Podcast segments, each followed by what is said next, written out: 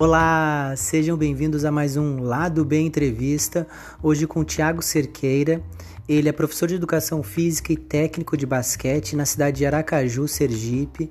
Nós tivemos uma conversa muito legal e interessante sobre o basquete, sobre o dia a dia do Tiago, as ponderações, as considerações dele a respeito da educação física e do basquete atual. Ele tem um projeto onde ele ensina o basquete para jovens e adolescentes, uma forma de escolinha, também trabalha em algumas escolas de Aracaju. Então é um cara que está dentro do basquete atual, que está trabalhando, que está ativo. Então ouve essa conversa que está muito legal. Boa noite, Rogério. Tudo bom? Tranquilo? Tudo bem. Está me ouvindo bem? Estou ouvindo bem. Ah, então muito obrigado, Thiago. Boa noite para ti. Boa noite. Eu que agradeço o convite, né? A oportunidade de estar tá falando um pouquinho do nosso basquete nordestino. Ah, poxa, e eu, eu que agradeço de poder conversar com mais uma pessoa do Nordeste. Da onde é que tu fala? Eu falo de Aracaju, Sergipe. Ah, ótimo, ótimo. Eu conversei com da Liga Aracajuana, o Isso, Zé. Joey. Joey. É, o, é Zé. É. Mas é que também é... é... Não, isso é ótimo. É, olha, o pessoal está entrando aqui, ó. Então vou começar aqui para a me apre, é, apresentar para essa noite aqui, né? Então, muito obrigado por quem está entrando aqui na live, muito obrigado quem está nos ouvindo ou vendo gravado. Né? O lado B, ele tem a intenção de fazer exatamente isso. É compartilhar conhecimento e conversar com o esporte amador, o esporte, né, na verdade, antes de ser amador, né? O esporte de todo esse país aí que é enorme, né? Enorme e é legal e é tão rico e às vezes a gente desconhece porque a gente fica tão próximo da nossa bolha, né, do que a gente está por perto, trabalhando, conhecendo. Então, eu aqui com, com o lado B estou tendo a satisfação de, e a oportunidade de poder conversar sempre com alguém fora da minha realidade, mas ao mesmo tempo eu vejo, poxa, coisas são parecidas, sabe? É, é não, não é o mesmo local, mas as realidades, os desafios são muito parecidos. Então eu tenho essa, essa oportunidade aqui com o lado B. E o lado B, ele tem a, o, como objetivo principal colocar um holofote em cima das pessoas que já estão trabalhando. Não são pessoas que não estão trabalhando, não são pessoas que não estão fazendo. São pessoas que já estão trabalhando, que já estão fazendo, que já estão se dedicando ao esporte só que por algumas razões, e eu me coloco nesse ponto, porque sou professor também, às vezes a gente é, trabalha tanto, se dedica tanto ao nosso trabalho, que às vezes a gente precisa parar aqui para conversar um pouco, para que outras pessoas possam ver o nosso trabalho também, né? Então isso é importante.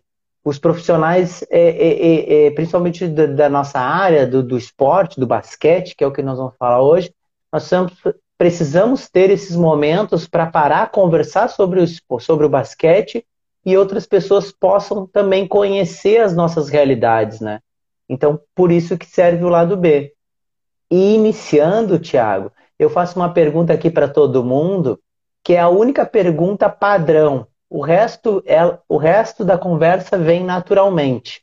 Sabe, essa é a única pergunta padrão, assim, que eu pergunto para todo mundo. Então, vou perguntar para ti para que a gente possa iniciar e daí eu já possa te deixar falar aí o quanto tu, quanto tu quiser, né? Quem é o Thiago e como o Thiago iniciou no basquete?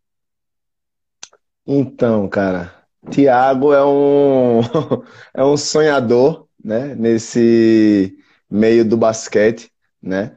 É... Eu sou técnico de basquete há oito anos né? Conheci o basquete na escola. É... Basicamente, eu desde quando conheci o basquete não saí mais, né? Não, não fiquei em dúvida. É, posso até falar que eu entrei pra, eu, eu comecei a fazer educação física na faculdade por conta do basquete. então é, é, eu fui decidido, né? Eu fui decidido a me formar para ser professor de basquete, ser técnico de basquete. Então, é, eu acho que se tem uma, uma característica minha, né? É essa questão de ser sonhador, né? Então, tanto que meu projeto ele veio de um sonho, né? era um sonho e a pandemia acabou que, de certa forma, me impulsionando a colocar ele em prática, né? A colocar ele para gerar de verdade. Ah, isso, isso é legal, né? Porque ah, na maioria, não que tem, tem muito, algumas pessoas que eu conversei que não são profissionais de educação física, mas 90% é profissional de educação física. E isso é legal, que tu falou assim, eu entrei na, no, no curso, né? Entrei na educação física para ser professor de basquete, técnico de basquete, né? Treinador, como, como, como seja a nomenclatura. E isso é legal porque o, o basquete, o esporte, ele tem algo assim que, que nos encanta e que a gente chega assim, poxa, mas eu não, eu não posso ficar longe disso. Então, qual é a, forma de eu ficar mais próximo do esporte? É, como é que eu posso ficar mais próximo do basquete? Sabe? E aí tu vai lá para a educação física e não, aqui eu posso continuar no basquete, né? Eu, eu, eu vou te dizer que eu compartilho muito de, de, dessa vivência que tu, que tu falou. Eu também. O basquete foi o esporte que me levou para a educação física. E foi uma e uma grata surpresa, porque é, eu não sei se aconteceu contigo, mas educação física hoje é muito divulgado, né? É, é, é muitas pessoas querem fazer educação física, mas há, há, um tempo atrás, não muito tempo atrás, era um curso muito desconhecido. Tipo, o que tu vai fazer lá? Tá, eu, eu, eu, que, que eu vou aprender, né? Na educação física, né? O que, que eu vou fazer lá, né? Então foi uma grata surpresa, porque talvez sem o basquete eu também, que nem tu, não, não seria, não, não entraria na educação física se não fosse o basquete, né?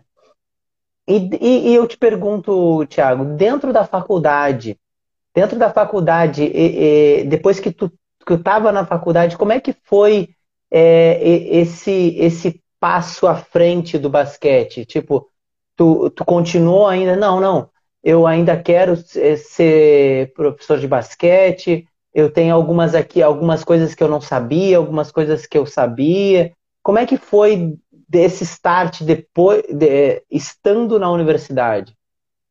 Então, quando eu entrei na universidade, né, é que logo no primeiro período é aquela fase de conhecer, né, alguns professores querem é, empurrar algumas ideias, né, na, na cabeça da gente, enfim.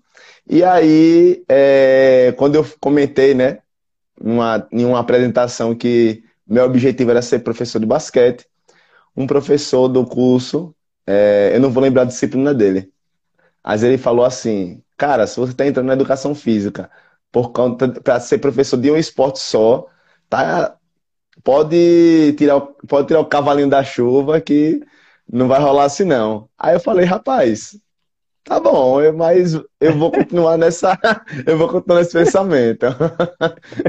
e aí eu acho que eu decepcionei ele, né? ah, mas é, cara, mas porque o, o porque é, essa é uma profissão que a gente é, que a gente tem que fazer muitas coisas, na verdade, para o nosso próprio sobreviver, né? A gente precisa sobreviver ali. Então a gente dá uma aula de, de vôlei, dá uma aula de futsal, dá uma aula na academia, dá uma aula disso, dá uma aula daquilo. E, e eu entendo muito bem esse professor. Às vezes ele pode ter falado, às vezes, para ti, sem maldade, mas assim, tipo, ó, oh, Thiago, tipo, tu vai, vai ter uma hora que tu vai ter que fazer alguma outra coisa aí, porque não, não, é, não é só o que a gente gosta, às vezes, de fazer. Com né? E, por isso que eu te pergunto, cara, porque é, é, é bem assim, ó, é um desafio tu iniciar com esse objetivo e tu terminar com esse objetivo não porque tu vai se desviar o teu gosto, porque tu não vai mudar o teu gosto, né? Tu não vai deixar de gostar de basquete. Mas esse caminho, como é que foi? Esse caminho até tu se formar, a, até antes de tu formar o teu projeto, como tu bem falou. Mas esse caminho aí, quais são quais, quais foram as experiências que tu teve para manter esse objetivo? Tu, tu, tu fez um estágio ali, tu fez um, um projeto aqui. Como é que foi esse caminho? Conta aí. Então, é, a princípio, né, quando eu comecei a, de fato, né, estagiar, lecionar, né, era só educação física, nada, nada de basquete. Era uma, era uma aula para a galerinha do primeiro ao quinto ano, aí a gente empurrava basquete, mas não era, é, era totalmente diferente daquilo que eu queria, né? Aí eu falo, caramba. Aí eu falei, rapaz, bem que o professor, professor tava certo, né? Aí foi até aula, até aula de capoeira já dei. Então, assim, é. foi o leque totalmente aberto mesmo, né? Porque senão a gente não, não anda, né? A gente não anda. E a nossa área é bem isso. É ali, aqui, ali, aqui, e aí vai. Até que, né, graças a Deus, hoje eu diria que minha ocupação maior é com basquete, né?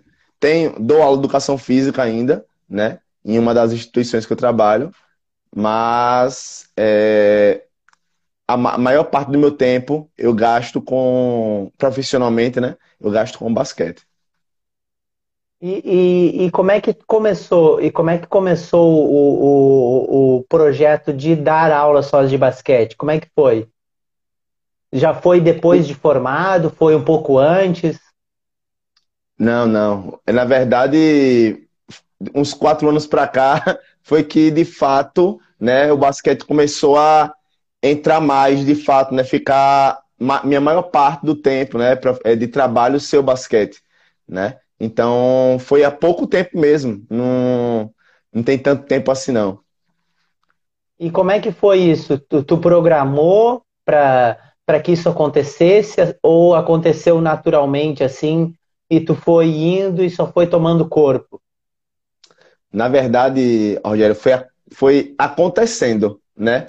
Porque hoje eu trabalho em três institui instituições de ensino, né? Aqui no estado. Todas da rede particular.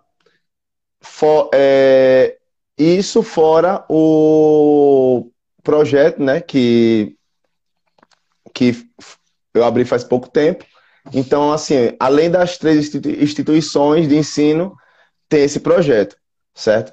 E aí, é, de fato, com o passar do tempo, foi que o basquete foi é, tomando meu maior tempo, né? De trabalho, uhum. entendeu? Então foi uma coisa gradativa. A princípio era educação física, né? É, uhum. tinha duas instituições, né? Que eu das três, duas, eu dava aula de educação física para crianças de primeiro ao quinto ano, né? Então, era basicamente o maior tempo era com a educação física, entendeu? E, e aí, e, então, duas tu dá é, é, de, de, educação física. Então, na outra tu dá basquete? Na outra só era basquete. Certo? Ah, tá. É, mas além, além dessa é, dessa que eu só dou aula de basquete, as duas outras instituições também eu dou aula de basquete, entendeu? Então não era só educação ah, física. Era educação física entendi. e basquete. Entendi. E aí eu te pergunto, como é que, como é que é, está ah, aí o basquete escolar? Como é que, como é que, como é que ele está? Ele, ele é um basquete que já tem tradição, que ele ele já vem forte ou vem uma nova geração? Agora está as, claro tirando a pandemia tirando a pandemia que a gente sabe que, que é uma época de parada das escolas de, de, de agora que está mais ou menos voltando a alguns lugares mas a gente sabe como é que o esporte ficou parado quase um ano e meio parado. Mas tirando a pandemia, como que tu, como que tu vê o basquete escolar, já que tu está dentro do meio do basquete escolar? Uhum. Então, é, hoje aqui no hoje eu falo, né? Antes da pandemia, a gente tinha basicamente escolar, né? Tirando, tirando as competi a competição da federação, né? Que a, competição, a federação ela faz uma, um campeonato de base, né? É, no caso, só para falando-se de escolar, né? Estou supondo aí pela faixa etária. Então, uhum. é, a federação faz o campeonato de base, certo? Mas fora esse campeonato de base da federação, a gente tem aqui dois campeonatos escolares, né? Que é o jogo da TV Sergipe e o jogo da Primavera. Basicamente são esses dois campeonatos, certo? E o que acontece? Basicamente a gente tem duas competições, né? Tirando da federação, para tá, é, vamos dizer assim, colocando essa galerinha para estar tá movimentando, entendeu? Então, eu acho que é, se a gente tivesse um pouco mais de competições né, dentro, do, dentro do nosso estado, né, eu acho que a gente conseguiria movimentar mais. De fato, o esporte aqui, Rogério, aqui no nosso estado, ele acontece dentro da escola. Diferente de muitos lugares, né? Que muitos lugares é. afora o esporte acontece nos clubes. Aqui nós é. não temos, né? Aqui a gente não tem essa realidade, entendeu? Então o esporte aqui, ele é mais forte dentro da escola do que fora, entendeu? Então, é, eu creio que se a gente tivesse um pouco mais de competições, né? E se de fato, né? É, a gente tivesse um pouco mais de movimentação nesse sentido, eu acho que seria bem, bem mais interessante, entendeu? Porque Quanto, hoje. Quantas, de, desculpa, é, é, é só para agregar o que tu está falando, só para agregar. Quantas, quantas escolas, mais ou menos, ela tem nessas competições que tu participa? Tanto é a da primavera quanto a outra que tu falou, das escolas, já que a escola é a base do esporte, né? No Sergipe. Uhum. Então, quantas escolas, mais ou menos, para ter uma noção, que participam? Então, é, se a gente for olhar assim, de forma geral, né, sem separar por categorias, porque, por exemplo, tem, tem escolas que tem o, a gente divide aqui sub-12, sub-14, sub-17. Aí tem escolas que tem o sub-12, mas não tem o sub-14, não tem o sub-17. Tem escolas que têm 14, tem 17. Então, basicamente, se a gente for tirar por alto, né, escolas que têm basquete são em média de 8, entendeu? 9, e aí vai, entendeu? Não são Já muitas é um número escolas. alto. Mas é um número é. alto. Para basquete Sim. é um número alto. Sim. Porque tem, Sim. É, assim, tem lugares, e, e, tu falou, né, como uma questão cultural, né? É, tu disse, aqui a nossa, a nossa questão cultural, o, o, basquete ou o esporte, ele vem da escola, diferente de outros lugares que vêm de clube. Tem alguns lugares no Brasil que, que são assim, né? E, e tanto é que os lugares onde depende muito dos clubes, o basquete de base está com dificuldade. Porque qual é o lugar onde todas as crianças vão passar? A escola. E nem todo mundo vai passar pelo, pelo clube. O clube, ele deveria ser o segundo degrau da, da base, né? Tipo, a, a criança que se destacou, o adolescente que se destacou, ele vai para o clube para se especializar e, e, né, e seguir um, um processo. E eh, oito, oito, assim, oito, nove equipes de escolas é um, é um número bom até para a realidade que eu vejo, assim, sabe? Eu sei que não é o ideal, e tu falou, né?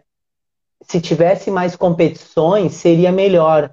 Porque uma das coisas que, que, que eu falo aqui, né? E pergunto assim para vocês que são técnicos, treinadores, professores, como é a, a, a forma de treinamento, né? Quando tu tem, por exemplo, um evento no, dia, no ano e quando tu tem dois, três, quatro, cinco eventos no ano. É uma forma diferente de tu programar o teu, o teu treinamento e principalmente é, eu acredito, né, e deixo essa, essa questão aí no ar, com, com adolescentes, com ado é, a gente está falando de pré-adolescentes para adolescentes, né? A motivação deles é outra, né? Em época de competição, como é, como é que eles lidam com isso? Em época de competição, eles, como é que eles ficam? Então, é, eu vou pegar até um exemplo bem, bem recente para depois a gente fazer um, um para, uma comparação com antes da pandemia, né? E treinar nesse momento de pandemia foi bem complicado, não só por conta do Covid, né? Mas por questão da motivação. Porque o que motiva acaba sendo o que? A competição, né? E uma coisa que eu usei muito durante esses treinos, meus atletas estão aí na live, eles já sabem a frase, né? Então eu sempre falava bem assim: pessoal, não vamos treinar pensando na competição. Vamos deixar a competição como uma coisa que vai vir, a gente sabe que vai vir, mas a gente não sabe quando. Vai ser uma coisa surpresa. Entendeu? E de certa forma, aquilo ali foi uma coisa que foi trabalhada durante muito tempo. Né? A gente está prestes a fazer agora em setembro um ano de existência, né? Pouco tempo, está engateando o projeto, mas um ano dentro da pandemia, eu acho que é sinônimo de vitória. E, oh. né? e trabalhei muito essa parte no psicológico deles, né? Porque não era fácil. Porque você treinar em cima de um evento que você sabe que vai acontecer é muito mais fácil do que você treinar sem você ter esse evento.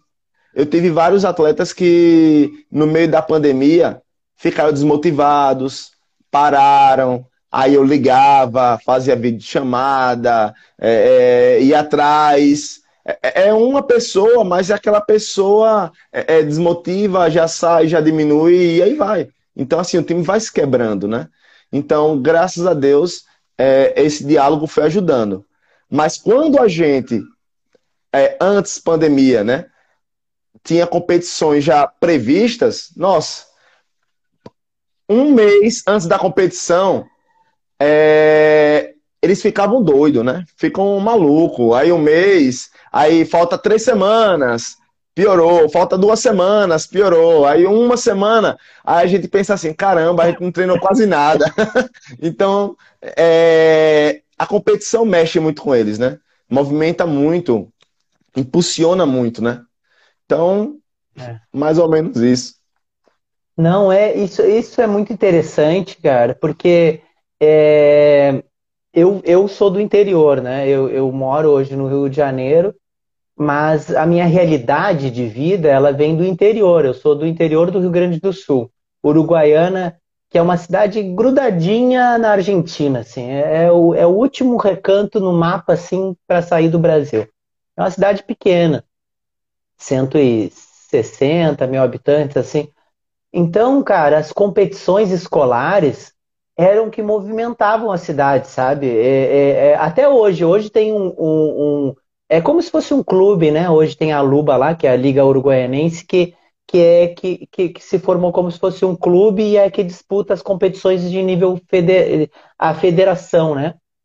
Mas uhum. eu me criei, eu me criei jogando esporte escolar. E por isso que eu valorizo muito o esporte escolar. E quando eu ouço que tu me diz assim, poxa, um evento com, com 8, 9, poderia ter mais, mas, poxa, isso que, é o que tu falou começa a motivar e a falta de competições começa a desmotivar porque a gente tem que entender, né, cara, que a gente trabalha com outro ser humano e principalmente um ser humano que está em formação, que é o adolescente. Ele tá em form... ele não tem a paciência, sabe? Ele quer viver muito. Então, um dia é, é, um dia na vida dele é um ano, sabe? Um mês é décadas. É, tanto é que quando é, é muito ele, ele fica muito feliz e ele fica muito triste. É, é sabe? É, é uma coisa muito louca. É, ele vai morrer e daqui a pouco ele vai viver muito. Então, a competição é, é a competição escolar, os eventos escolares, eles precisam existir cada vez mais, assim, E eles precisam, às vezes, cara, e, e não é algo que, que do, do, do, ponto de vista de quem já participou e quem vive isso, do ponto de vista, não é algo difícil de fazer, sabe? É, de ter competições mais prolongadas para que eles se Exato. mantenham praticando, que eles se mantenham jogando. E, uma coisa que tal, e eu vou te perguntar aí, né? Como tem uma cultura de escola, eu acredito também que a competição escolar ela traz uma rivalidade positiva. Porque é tão bom tu ter um rival, não um, um cara que quer, é, sabe, eles até eles, poder, eles poderiam entender isso, né? Que é aquele teu adversário, não é teu inimigo. Mas a rivalidade, tipo, eu, eu tenho que ganhar daquela escola, sabe? Eu, eu, eu, quando chegar, poxa, aquela escola a gente tem que ganhar, outra escola tem, poxa, eu tenho que ganhar daquela, sabe? Essas rivalidades que vão se construindo, que fazem eles se motivarem cada vez mais. E, e quando uma, duas, três, quatro, se cria a, a, aquela rivalidade entre elas que nenhuma quer perder, na verdade todo mundo ganha. Como é que é esse lance assim de aí, aí né, de, das escolas? Existe rivalidades assim, tipo, poxa, eu tenho que ganhar daquela escola, outra escola. Como é que é isso aí? Existe. e muito. então, é... quando é geralmente o que acontece, né? É, vamos falar assim, vamos, vamos iniciar com o sub-12, né? Que as competições escolares aqui, para o basquete pelo menos, começa com 12, né? Que é o sub-12, né? Até 12 anos, depois sub-14, até 14 anos, depois sub-17. Geralmente no sub-12, né? É... Dos meninos eu sinto menos, certo? Mas é, nas meninas eu sinto mais aquela questão, tipo, se ganhar aquele jogo, quem perdeu já fica, já sabe, aquele negócio já não, já não aguenta mais aquela, aquele time e só jogou uma vez, repare, só jogou uma vez. Mas aí onde eu falo é onde entra na nossa parte né, de técnico, né? Que vai trabalhando essa questão do saber perder também, né? Saber ganhar. Ganhar com respeito também, né? e vai trabalhando isso. Mas, de fato, a rivalidade começa daí, entendeu? É, nas equipes aqui. E depois, né, a gente vai dando uma trabalhada, vai aliviando um pouco, falando, não, não é bem assim, né? É, infelizmente, hoje, né, a gente... É, é, na verdade, já faz tempo, melhor dizendo, já faz tempo que a gente não tem seleção, né, do estado, né, por conta da... Não teve mais brasileiros, né? É, a única competição hum. nacional que tinha, assim, no mesmo formato, entre aspas, né? É o CBC, mas é outra realidade, o Campeonato Brasileiro de Clubes. E geralmente quando tinha seleções, aí é que acabava meio que quebrando, né? Aquela rivalidade. Porque as meninas acabam jogando juntas, né? Ah, de outras escolas. E aí era onde quebrava a rivalidade, né? Mas quando voltava para suas escolas, era uma querendo ganhar da outra mesmo jeito.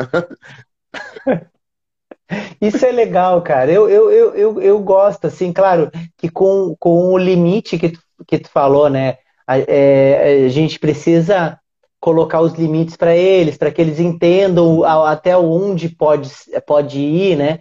Mas eu acho, eu acho que isso faz parte, cara, de uma cultura que nós precisamos é, evoluir para mais lugares do país, sabe? eu, eu acredito que cultura esportiva é, ele é um combo, né? A cultura esportiva primeiro, para mim, para que a gente possa ter uma cultura esportiva, nós precisamos ter mais competições. Competições desde baixo, que nem tu falou, do 12. Do 12 é uma época, é uma época boa de fazer uma competição ali já, né? Que, que seria o mirim, né? Então, competições que durem mais tempo, que tenham, que tenham três, quatro competições no ano, para que eles possam jogar no, aí no 14 também, até porque é, para que eles possam experimentar a pressão de jogar uma competição. Porque é diferente jogar na escola, é diferente de jogar um amistoso, jogar uma competição. Sabe? Isso. Pode ser até na própria escola dele mas uma competição que tem o árbitro, que tem a súmula, que daqui a pouco tem uma arquibancada com gente olhando, sabe? Tem uma outra equipe, tem as formalidades. isso vai moldando é, o atleta, a menina, o menino, para que ele consiga, ele consiga, porque o que acontece muito, porque o basquete, o basquete, o esporte, né? Ele é, ele é como se fosse aquele exame, é aquele exame que, que é de, de, de passar de ano ou não, né? A criança, às vezes, o adolescente, ele vai ficar nervoso e na hora da prova, puf, esquece tudo. No, na hora do jogo é a mesma coisa. Quanto mais ele treinar, menos ele vai ter isso, porque tem muito, com certeza deve atleta que chega na hora do jogo, tu, ele treina bem, ele se destaca bem, aí na hora do jogo não sai. Por quê? É. Por causa do nervosismo, porque tem que ter paciência, porque até tu tem que ter paciência para dizer para ele que ele tem que ter paciência com ele mesmo, que ele não quer, ele não quer arremessar. Aí ele vai passar, ele, ele tá com inseguro, tu vê que ele trava na quadra. Então, até isso é importante para que ele chegue e destrave, e aí com 12, com 13 ele esteja melhor, com 14 melhor, com 15, com 16 ele já está voando de tanto competir, sabe? Eu acho que isso, isso é legal. E, e quando tinha competições aí, mesmo tendo essas duas competições, Thiago, quando tinha e a gente não estava na pandemia, como é que era o acesso das pessoas às competições? Tipo, tinha, é, tinha, tinha, tipo, tinha torcida, é, as pessoas gostavam de ir ver essas competições escolares? Tinha esse tipo de cultura de, poxa, vamos ver os, os jogos lá? Então, geralmente os pais são muito presentes, né? Nessa, nessa na, no basquete aqui, entendeu? Então, assim, alguns mais do que outros, algumas escolas têm mais do que outros, né? E assim, acaba que ajuda, né? Porque eu acho que é um incentivo, né? É um incentivo bem positivo, né? Com relação a, a, a até a segurança, né? Da própria criança, né? Dentro do, dentro do jogo. Então, eu tenho um atleta também que fala que não gosta do pai torcendo, mas é, é, normal. Mas, enfim, é, o acesso é, é bacana, é bacana. Principalmente quando são escolas de tradição no esporte, entendeu? Que às vezes a escola acaba liberando né, os alunos para poder assistir, entendeu? Então a ah, gente tem é muito é essa cultura aqui. É, então tem, aqui a gente tem é, algumas escolas que a, às vezes libera até o, o, ônibus. Vamos supor que tem escola aqui, por exemplo, vou falar de uma escola que eu trabalho, né? É, tem dois transportes, né? Aí no menor vai a equipe que vai jogar e no maior vai a torcida, entendeu? Então aqui Poxa, a gente. Show de bola! É, é bem legal, bem bacana, bem bacana. Então, assim, é... o acesso né, é bacana, né? É legal. Isso é, isso é muito legal, né, cara? Porque quando a escola. Eu, eu tenho algumas experiências positivas e negativas nisso, né? Mas levando em conta o que tu está falando, isso quando a escola apoia de verdade, porque isso é apoiar de verdade, né? Porque é disponibilizar o transporte. E, e, e, cara, como faz diferença na vida de um atleta ali, né? Vamos colocar eles como atletas, né? É, de um atleta quando ele entende que a, a escola onde ele estuda ou ela estuda é, é gosta de ver eles jogando, sabe? A ponto de disponibilizar é, o transporte para os colegas deles, os amigos que eles vêm no colégio, verem eles jogando. Isso, cara, que é uma coisa tão simples, eu acredito que faz tanta diferença, sabe? De, de se a gente reproduzisse esse tipo de coisa positiva. Por quê? Porque eu tenho experiências de que tinha competições escolares aonde eu já, eu já dei aula, ou, ou alguns outros lugares que eu conheço, que a direção às vezes nem fazia ideia que a gente estava em competição, sabe? sabe? Tinha recebido o e-mail lá da competição, tinha repassado para o professor, para mim, ou para outro professor, né? Ou para uma coordenadora, nem passou pela direção, uma coordenadora pedagógica ou algo do, do, do gênero assim. E aí nem faz, nem, nem faz ideia que, que a gente está competindo, qual é o lugar que a gente está competindo, contra quem a gente está competindo, sabe? esse envolvimento da escola, cara, é importante e os alunos sentem. Os alunos sentem quando eles é, é realmente a, a, atmosfera da escola é, tá propícia para que ele se desenvolva ali. Eu acho isso muito legal, cara. E te perguntando, é, nesse trabalho de base, né? Porque tu tem o, o teu projeto, né? Que eu já eu, eu quero a, falar sobre isso. Dentro do, da, do, teu, do teu projeto, que deve ser basicamente em cima do, do processo de escolinha, assim, né, do ensino mais especializado, como tu vê aí, aí é, que vocês trabalham o esporte dentro da escola, como é que tu consegue trabalhar essa base, esse trabalho de base, que é o primeiro trabalho, né? Trabalho de base dentro da escola e se ele tem alguma diferença do trabalho que tu faz dentro do projeto. Tem. Tem com relação ao quê? Com relação ao tempo, né? Porque, por exemplo, dentro da escola, né? Por mais que às vezes a escola, né, ela não chegue em você e fale, professor, e aí, resultado, né? A gente de resultado. Até hoje eu nunca cheguei, nunca nenhum coordenador meu chegou para falar isso, entendeu? Só que queira que não, a gente acaba, né, se cobrando com relação a ter que fazer, ter que, né, é, é, fazer o negócio acontecer. E dentro da escola acaba que a gente fica meio que limitado, né, com relação ao tempo, né?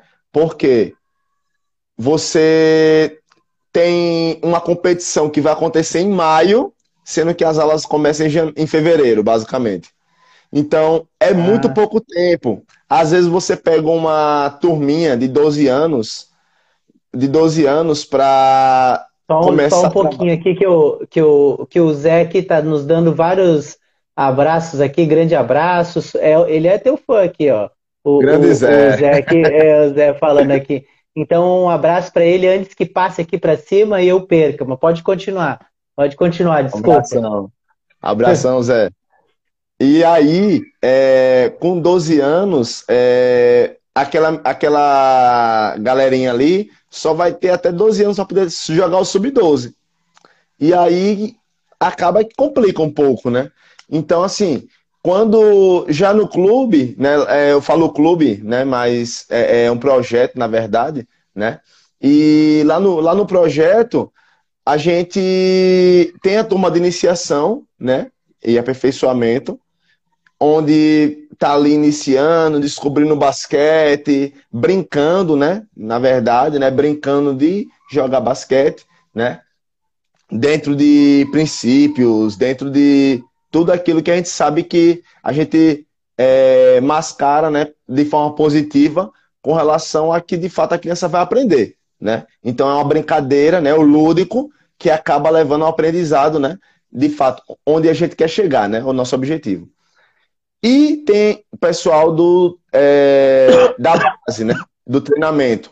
Que aí já é o pessoal mais voltado para a competição, para o meio competitivo, né? Então, para você ter noção, tem menino, na, tem menino na iniciação que ele tem lá seus 15 anos. Mas eu já estou fazendo uma, é, é uma projeção para próximo ano ele já está entrando no treinamento Entendeu? Então, assim, claro que a depender do ritmo que ele vai evoluindo, né? Claro. Porque se eu pegar ele e jogar ele agora no treinamento, vai ser desmotivador para ele. Porque ele não vai estar preparado, ele não vai ter condições de receber aquele, aquele conhecimento né, do treino, o ritmo vai ser diferente. Então, assim, eu me preocupo muito com relação a isso. Principalmente lá no, é, lá no time, né? Porque geralmente, o que, que acontece? Na escola, é muito raro, muito raro, muito raro mesmo alguém começar, né? E é, começar com 17 anos, por exemplo.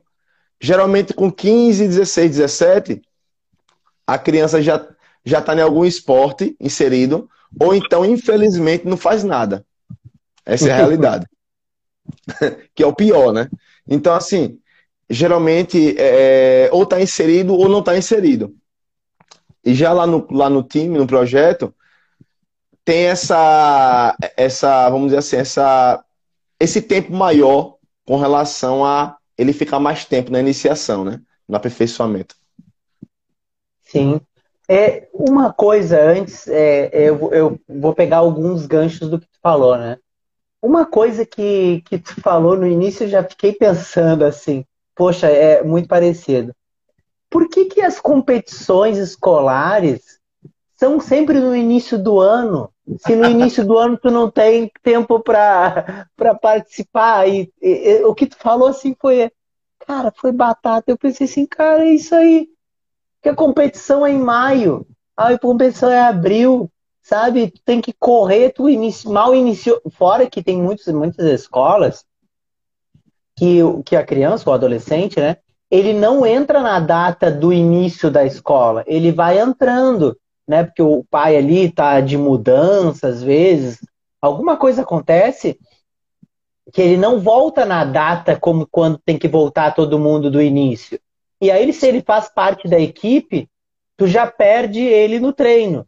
E aí, daqui a pouco, tu já tem que formar a equipe, porque tu já tem que escrever a equipe para o campeonato. Aí, sabe, quem é que será que pensa nisso? É alguém que não está na escola, né?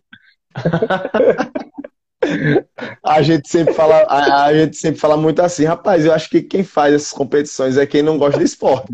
É, é, é, é complicado, porque se a gente tá no, por exemplo, é, toda a categoria ela tem a sua fase de transição, né? Então, aquele garoto que já está com 12 anos, no próximo ano ele já vai estar tá no sub-14, ele não vai estar tá mais no sub-12. Então, o que acontece? É outra regra, é, outra, é outro estilo de jogo, é outra matura, maturidade. Então, assim, muda tudo, né? Muda tudo. Então, é, é muito pouco tempo, de fato. Só que, como é que eu penso que a gente poderia resolver isso? Se a gente tivesse mais competições, né? Porque, tipo, é, é... e aí eu sempre falo assim, sabe, Rogério? Eu não boto culpa em ninguém. Porque eu acho que qualquer um pode organizar uma competição. Qualquer um, desde que tenha força de vontade, tenha, né? Dá para desenrolar uma competição. É... A grande questão é que, tipo, a gente precisa fazer mais competições que de fato seja só para jogar, como você bem colocou no início, né? Só para jogar, só para não ter ritmo, né? Porque se a gente, por exemplo, né? Aqui a gente tem uma competição chamada Jogo da Primavera. Essa competição, ela é seletiva para outra competição, entendeu?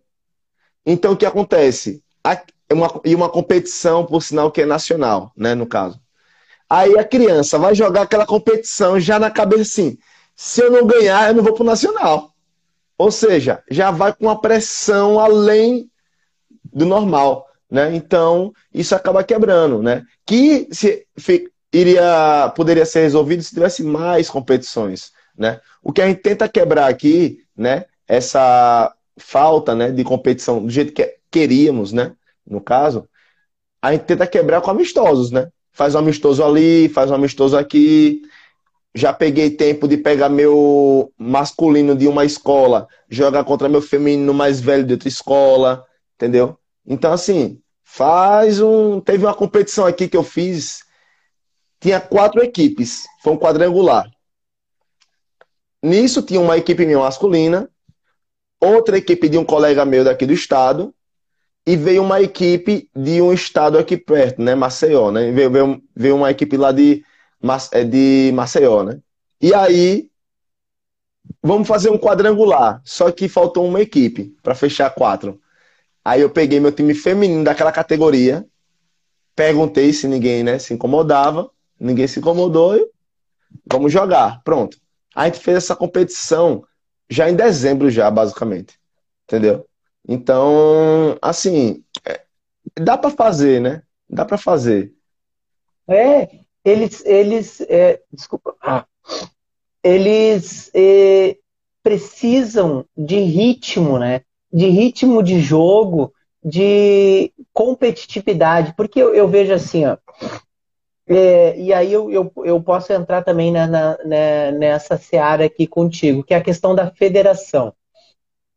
A maioria da, do, das pessoas que eu que eu converso, assim, que eu converso não, mas algumas coisas que eu vejo nas rodas do, do basquete é que uh, se escreve é, as equipes no, no campeonato da federação para que ela tenha mais jogos, para que ela tenha mais tempo de quadra, para que ela esteja jogando já cada vez mais cedo. Mas eu não sei como é que é no Sergipe. Mas a maioria, tirando São Paulo e o Rio, e Rio ainda não é tão, tão tanto assim, mas é tanto, né, perto do, do, do, dos outros lugares. Não tem tantas equipes, mesmo assim, para jogar, para que possa ter um campeonato maior, mais duradouro, sabe? De ida e volta aqui, ida e volta aí. Então, realmente, tinham que ter, eu, eu, eu assim, ó, eu, eu, eu entendo que poderia ter, tipo, três campeonatos do mesmo campeonato, ou dois campeonatos do mesmo campeonato. Mas eu acho que três seria o, o ideal do que eu vou te dizer. Por exemplo, pode fazer um campeonato com todas essas equipes no início do ano, beleza. Mas, tipo, um, um campeonato ali mais leve, preparatório, que tu sabe que vai estar tá entrando gente, que vai estar. Tá, não, não é. Tu vai, ninguém vai estar tá num nível alto, sabe, de preparação. Todo mundo vai estar tá no, no início. Mas aí tu já tira uma febre da, daquilo ali para os professores, para os treinadores. Aí tu faz aquilo ali. Aí daí depois, como a escola tem férias, né? Tu faz ou pós férias ou antes das férias, melhor, para depois das para depois até dar uma folga para eles, né? Um pouco antes das férias, tu faz uma outra competição, já vai estar tá num nível mais ou menos, né? Com, sempre com que eles tenham um maior número de jogos, né? Mesmo que seja Copa, mesmo que esteja o estilo Copa, mas que eles possam ter mais jogos entre si. Eles já vão estar num outro nível de preparação. E aí tu deixa realmente aquele nível mais forte para o final do ano.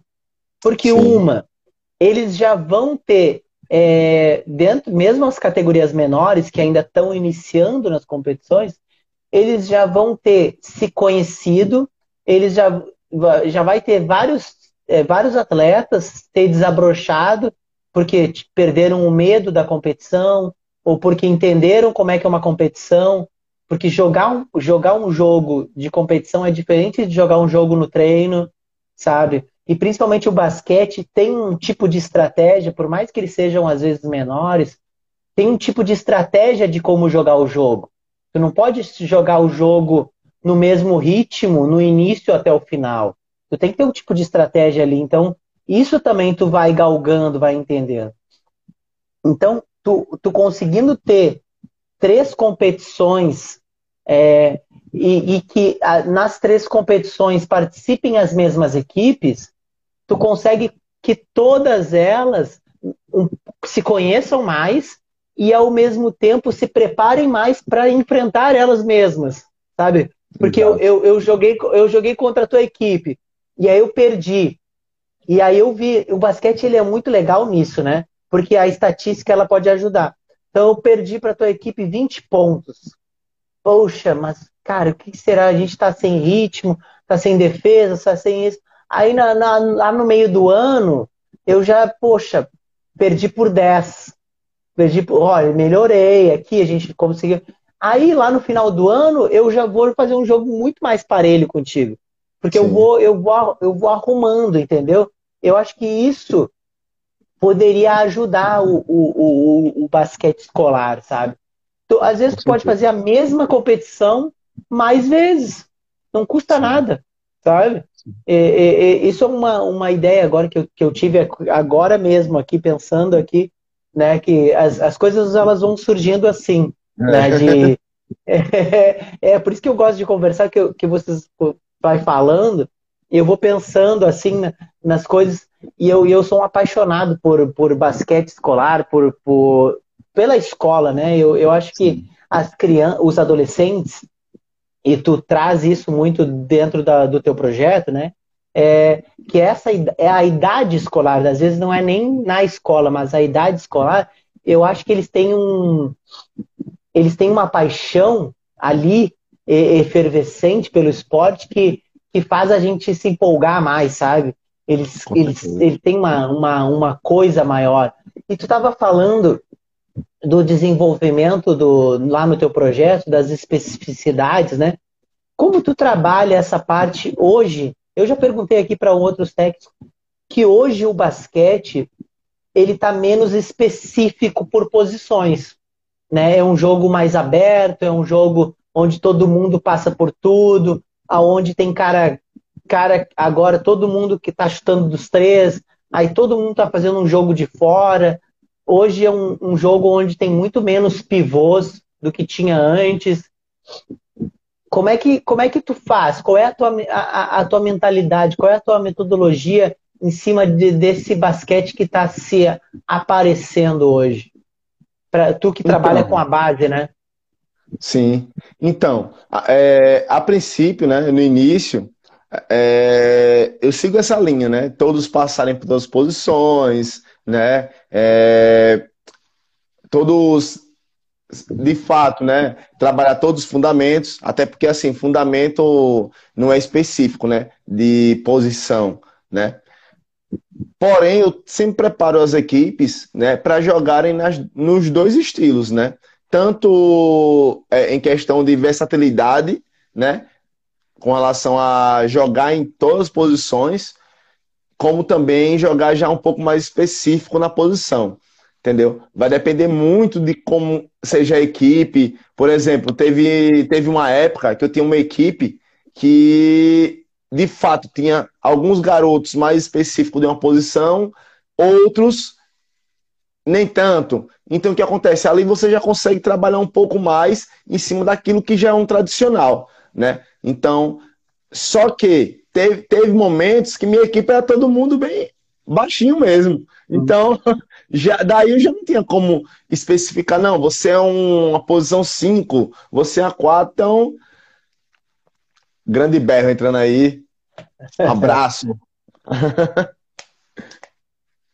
então, é, assim. O, o, Pode falar, pode falar. Então, basicamente é isso, né? Então, é, é eu é, trabalho nas duas direções, né? Vai depender muito do que, do que eu tenho nas minhas mãos, né? É, e, e o, que, o que, que tu acha, cara, de, é, Thiago? Tu que, tu que tá trabalhando, né? É, tu tá vivenciando isso diariamente, o treino, né? Eu, eu tenho visto muito, cara, isso de desse jogo. É a tua opinião, não, não o que tu faz, que tu já, já falou a forma como tu trabalha, né? Mas a tua opinião como, como praticante, como técnico, desse jogo rápido, que às vezes o Brasil, aqui no, no Brasil a gente tem visto, né, no NBB a gente tem visto, e, e até aconteceu de o Brasil não ir para as Olimpíadas agora, que perdeu para a Alemanha, né? Mas esse jogo é, é rápido de, de. Às vezes eu não posso. É que eu, eu, não, eu não quero dar minha opinião já na minha pergunta, entendeu? Então eu estou me segurando para dar minha opinião. Eu quero a tua opinião, né?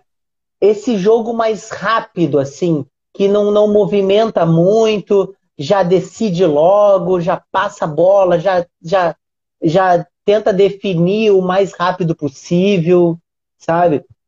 O que que tu acha de, de, desse novo jogo, assim, que tem, que tem se estabelecido em algumas equipes? Então, é...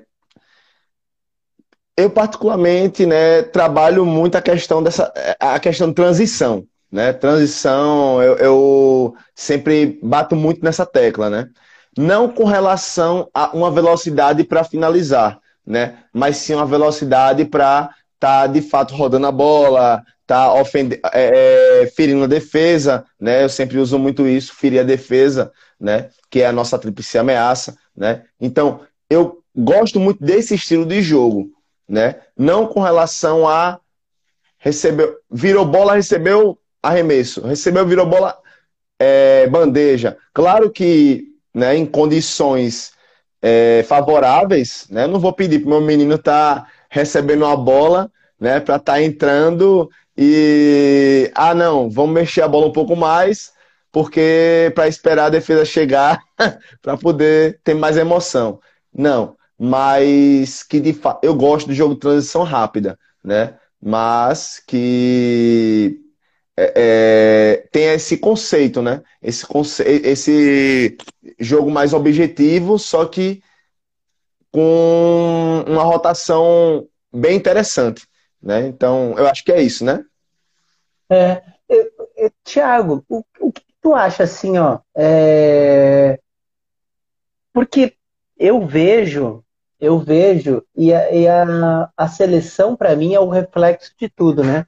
É a seleção brasileira.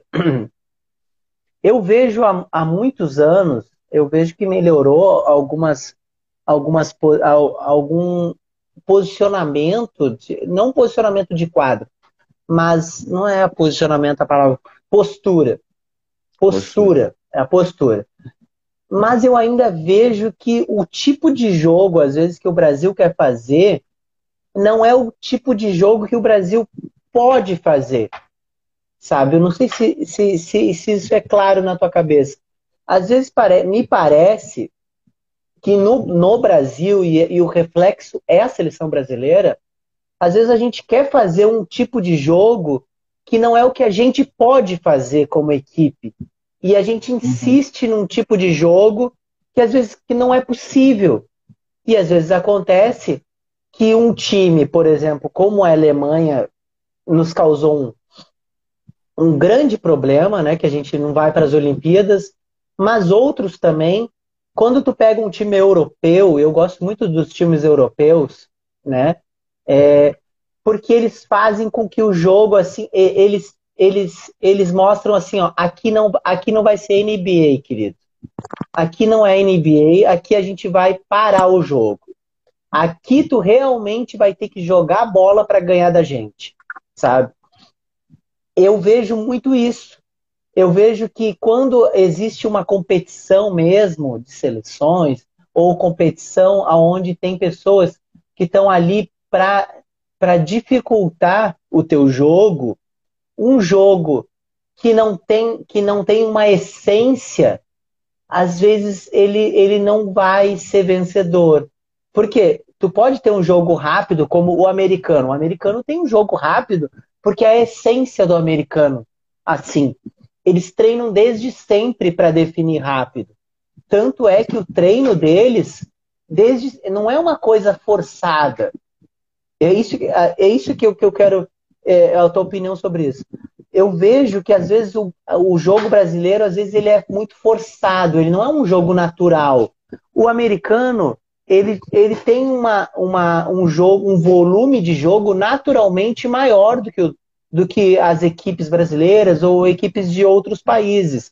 Ele tem um volume de jogo natural. E para ter esse volume de jogo, cara, às vezes, se tu for ver, é descomunal tu ter um, um volume de jogo desses. É muito difícil tu ter um volume de jogo. E às vezes a gente é, se apega a ter um volume que a gente não consegue manter. Eu, é, eu não sei se tu vê isso, sabe? Ó, alguém, ó, o coach Bell aqui, ó, não tem uma filosofia de jogo própria. É, é, isso, é isso que eu quero chegar. Não tem, a, a gente quer copiar algo que não é nosso e que fica tão na cara que aquilo não é nosso. Não é porque poder, porque tem coisas que a gente pode copiar, cara, mas que isso impregne na equipe e tu veja assim, ó, cara, tá fluindo, entendeu? É uma coisa que flui. Mas eu não vejo, e eu vejo isso em outras equipes também. E, e, não, tem, e não tem uma essência, uma filosofia, uma postura. O que, que tu acha disso, Tiago? Então, é... É, é boa, isso, isso viria com uma escola de, de treinadores, com certeza que é iniciou, só iniciou e não, não teve continuidade. Exatamente. E assim, é, é, uma, uma coisa que é, Berro tá aí né, na live, né? E ele, no meio dessa pandemia, ele criou né, uma possibilidade né, para nós, né, brasileiros, né, que foi de fato fazer um curso, né, na com a metodologia argentina, né, e é, é, é, é diferente o, a, a visão, tá entendendo?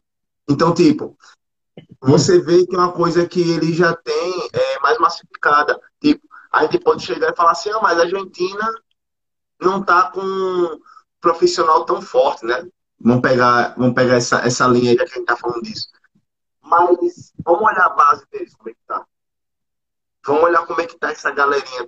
Porque, tipo, eles deixaram de investir no basquete é, profissional para poder visar essa galerinha nova, entendeu? Então, para criar esse conceito de jogo, né? A gente não tem uma filosofia própria de jogo. Infelizmente, a gente não tem, né? Então, a gente pega um pouco ali, pega um pouco aqui, pega um pouco ali, né? E aí, quando vai olhar, tá lá, tá uma misturada, né? Então, assim, é, é eu acho que falta um pouco disso, né? Para poder a gente, de fato, ter uma linha própria, né? Como a gente já colocou aqui, já falou aqui, se a gente tivesse uma escola, né, de fato, né, onde a gente seguisse, todo mundo seguisse uma linha, né?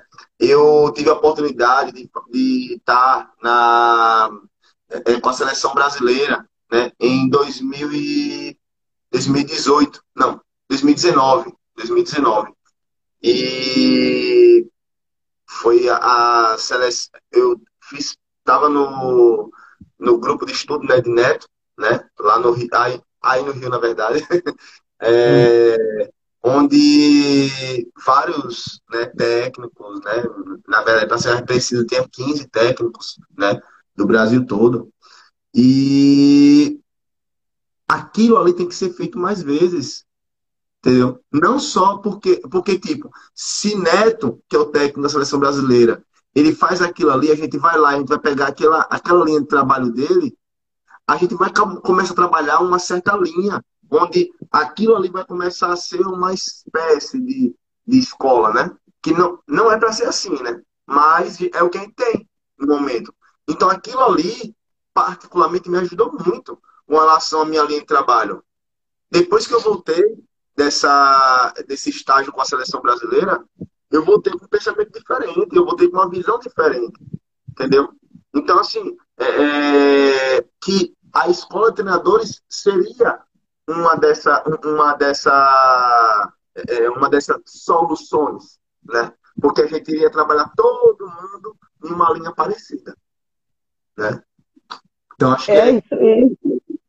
isso, isso é, é, é, é interessante. Eu sempre indago, indago aqui, que é a questão da capacitação, mas isso. a capacitação para também compartilhar. Olha o que tu falou é importante que a gente se reúna para compartilhar.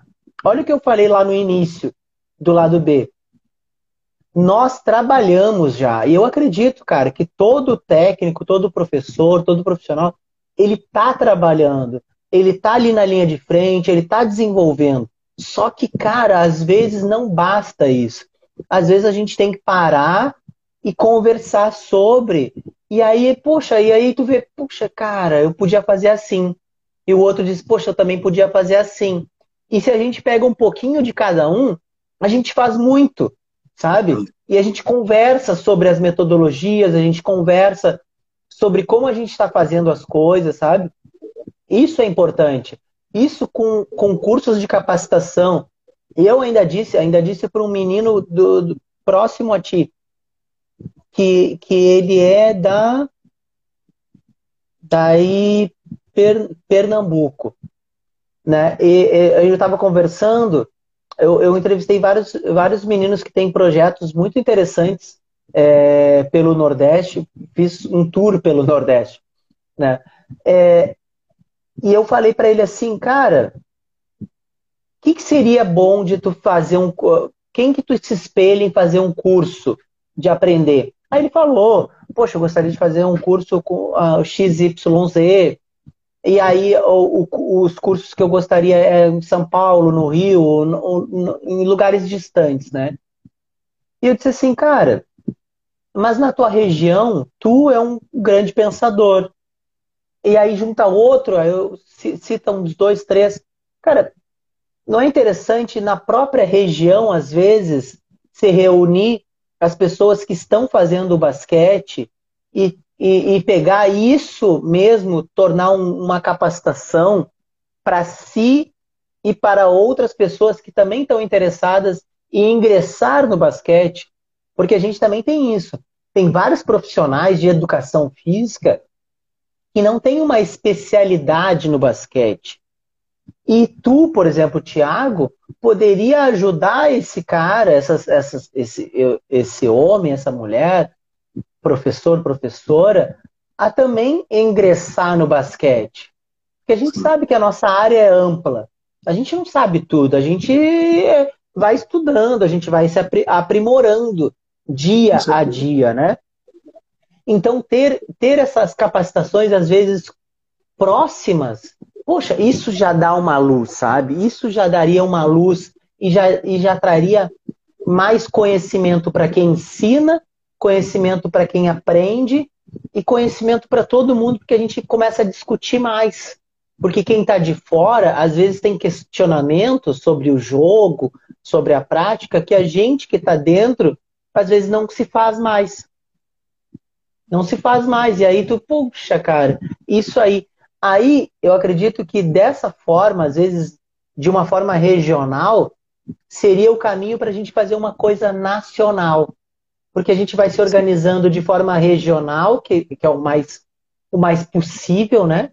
mais próximo. Conver... Exatamente, conversando, dialogando, participando, compartilhando, e daqui a pouco, de uma forma nacional, que nem tu falou, se reúne 10, 20, 30 técnicos, e aí conversa, cara. Poxa, e aí como é que tu está fazendo aí no Sergipe? Como é que tu tá fazendo no Rio Grande do Sul? Como é que tu tá fazendo no Amazonas? Sabe? Isso é legal. E aí a gente vai vendo um pouco de cada região, e aí a gente vai pegando uma identidade nacional, sabe? Uma identidade nacional que é o que a gente precisa, que é o que o, o, o Clut Berro aqui estava falando, que a gente não tem uma filosofia. E isso não é uma opinião dele só, é uma opinião de muitas pessoas.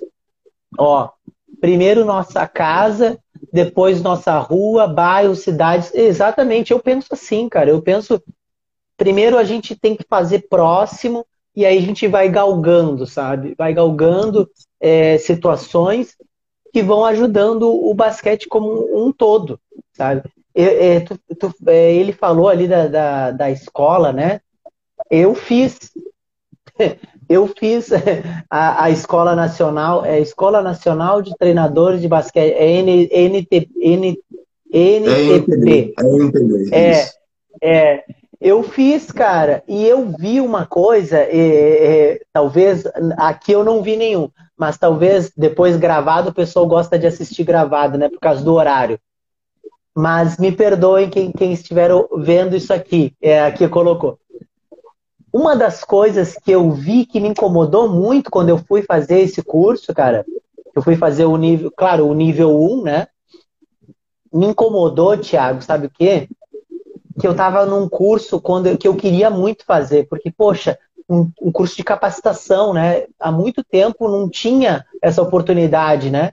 Um curso de capacitação pela CBB, né? Pela confederação. Aí eu fui lá, poxa, vou fazer esse curso, cara, vou aprender bastante, aquela coisa. Fui muito empolgado e, e, e, e certamente aprendi muitas coisas. Mas o que me incomodou não foi isso, foi o fora. Me incomodou ver que todos os que estavam lá, 98%, vou colocar assim, eram já técnicos renomados. Já eram pessoas que estavam dentro dos clubes, dentro das escolas, mas principalmente dentro dos clubes, já com um trabalho já notório, sabe? Havia eu e tipo mais uns dois no máximo que não eram treinadores de clubes, sabe? que eram pessoas que estavam ali realmente com o intuito principal, que era adquirir conhecimento, ver algo diferente, se especializar. E o que, que eu digo com isso? É que mesmo quando tem os cursos como teve e hoje não tem mais, né? Ainda as pessoas que vão fazer ou estão são as pessoas aquelas que não é que não precisem, mas que, que já estão há muito tempo ali. E as pessoas que precisariam fazer, como eu fiz na, na época, e, e não conhecia aquele meio, e muitas outras pessoas que não tiveram oportunidade, acabam não fazendo os cursos, não se especializando, não estando. E aí, se ela não se especializar, se ela não, se ela não, não, não, não tiver essa oportunidade, como é que a gente vai ter novas equipes no Brasil? Se quem, quem é que vai ensinar? As crianças não vão se auto-ensinar, né? Então tem que Com ter certeza. novos treinadores, tem que ter novos professores especialistas no basquete. Uma, uma renovação. A gente, a gente precisa de uma renovação. A gente precisa de novos treinadores. A gente precisa Sim. de novos professores. E, e mais do que isso, cara, Thiago, a gente precisa que, é, que a, gente, a gente precisa de uma aproximação. Sabe, eu, eu dou um exemplo, desculpa que eu estou falando bastante, mas eu, dou, eu dou um exemplo da Alemanha. A Alemanha, quando perdeu a Copa, e um pouquinho antes de perder a Copa para o Brasil, em 2002, eles instituíram um projeto de formação de novos técnicos pelo, pela Alemanha toda. E, e, olha só que interessante que era o projeto. Um projeto muito simples, onde eles iam com uma van, uma van, né? Aí nessa van ia colocava um material, material esportivo, né? Aí tinha um técnico lá, um técnico mais renomado no sentido de conhecimento, né? Sim. E alguns staffs ali, uma equipe, né? Aí eles, eles viajavam pelo interior da Alemanha dando cursos, cursos de futebol no interior para outros professores, para outros, formação de novos técnicos. E isso eles percorreram, cara, toda quase a Alemanha, um projeto super simples, com, com, com, com o financiamento e com o apoio da, da, da própria, eu não sei se é federação ou confederação de futebol da, da Alemanha, uhum. capacitando uhum. e colocando algumas regras. Eles capacitavam, mas aí tu tinha algumas regras a cumprir, tipo, daqui a tanto tempo tu tem que ter uma, uma equipe, daqui a tanto tempo tu tem que participar de uma competição, daqui Alguns a tanto tempo tu vai né? ter que Exatamente, alguns critérios para o crescimento. Então, cara, às vezes a coisa é mais simples do que parece. Sim. Sabe? Sim. É, é, é eu, eu, acredito muito nisso, cara. Vontade de fazer alguma coisa, né? É mais vontade de fazer alguma coisa diferente.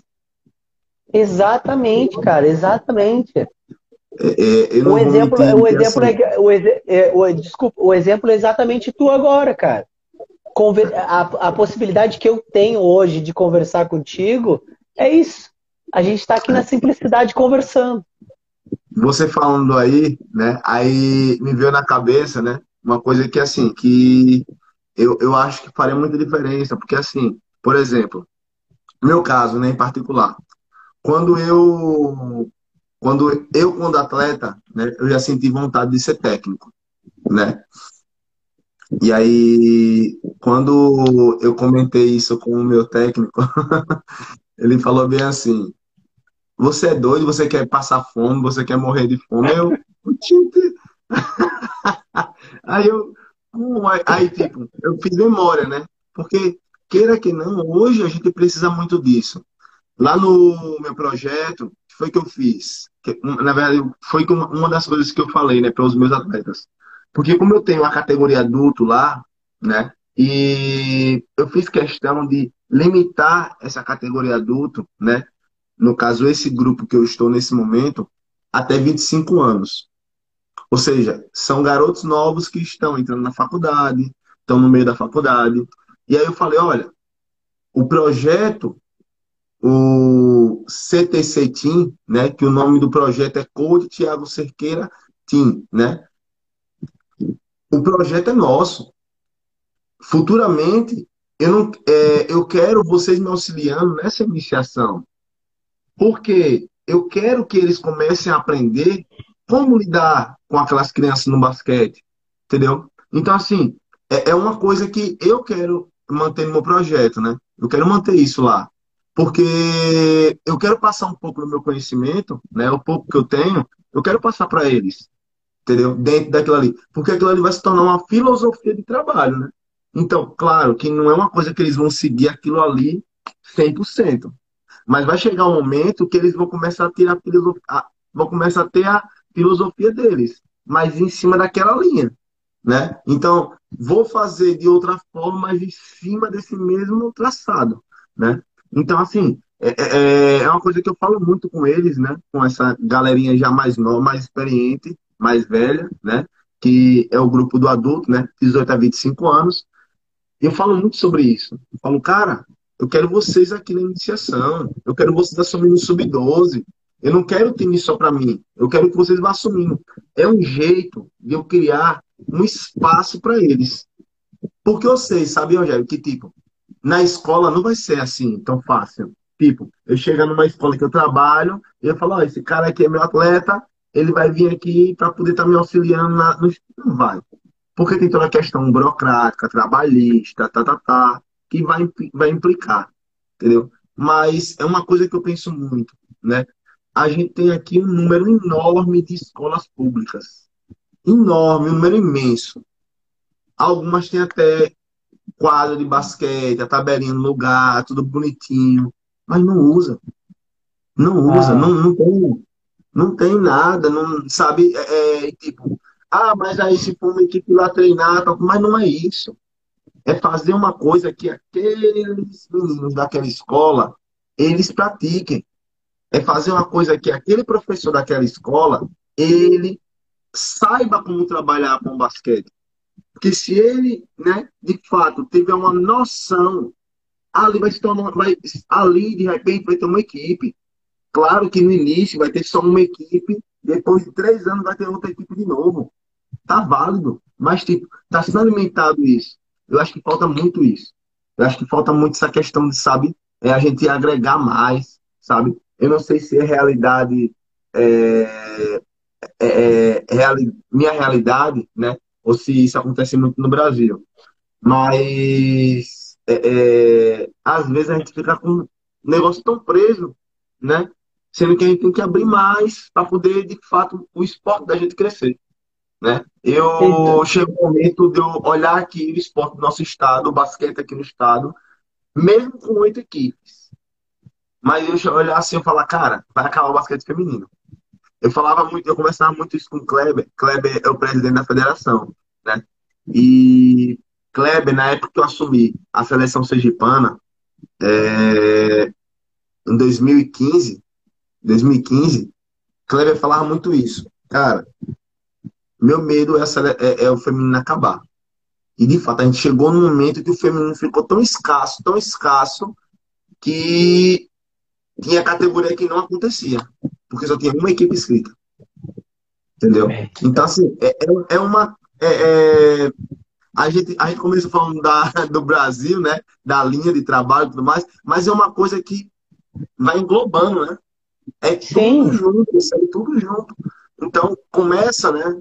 Nisso aí, né? Infelizmente. É tudo, tudo, tudo faz parte do, da, do, do mesmo eixo, né? É, são, são coisas que se entrelaçam, né? E tu falou uma coisa, cara, do, do às vezes a gente parece que tá muito preso, e sim, cara. Sabe por quê? Que o basquete no Brasil, ele é um esporte que se elitizou. Porque por causa do acesso.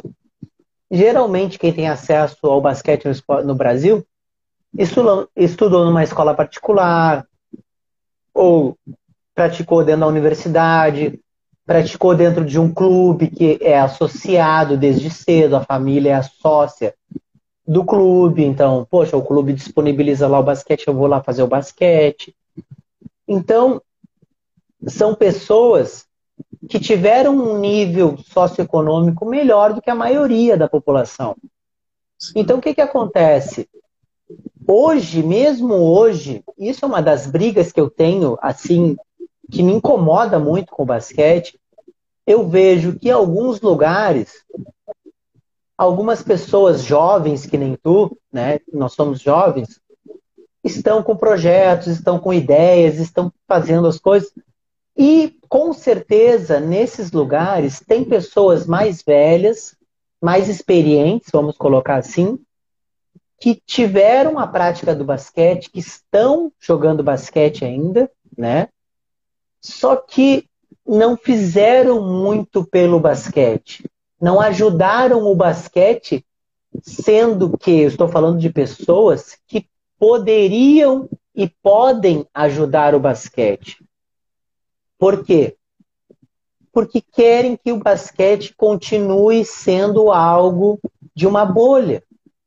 E para que a gente possa melhorar o basquete, ele não pode ser de uma bolha. Porque senão a gente vai ser sempre distante da, de, da massificação. A gente fala de massificação do esporte, né? Por quê? Por que, que o futebol é tão forte? O futebol não é só porque o futebol é o futebol. O futebol, primeiro, o futebol brasileiro, ele tem uma grande sorte, que ninguém fala nisso, de ser uma, o esporte mais praticado no mundo, o, o esporte mais popular do mundo. E nós temos a sorte de nós sermos bons nisso, mas nós poderíamos ser bons em várias outras coisas.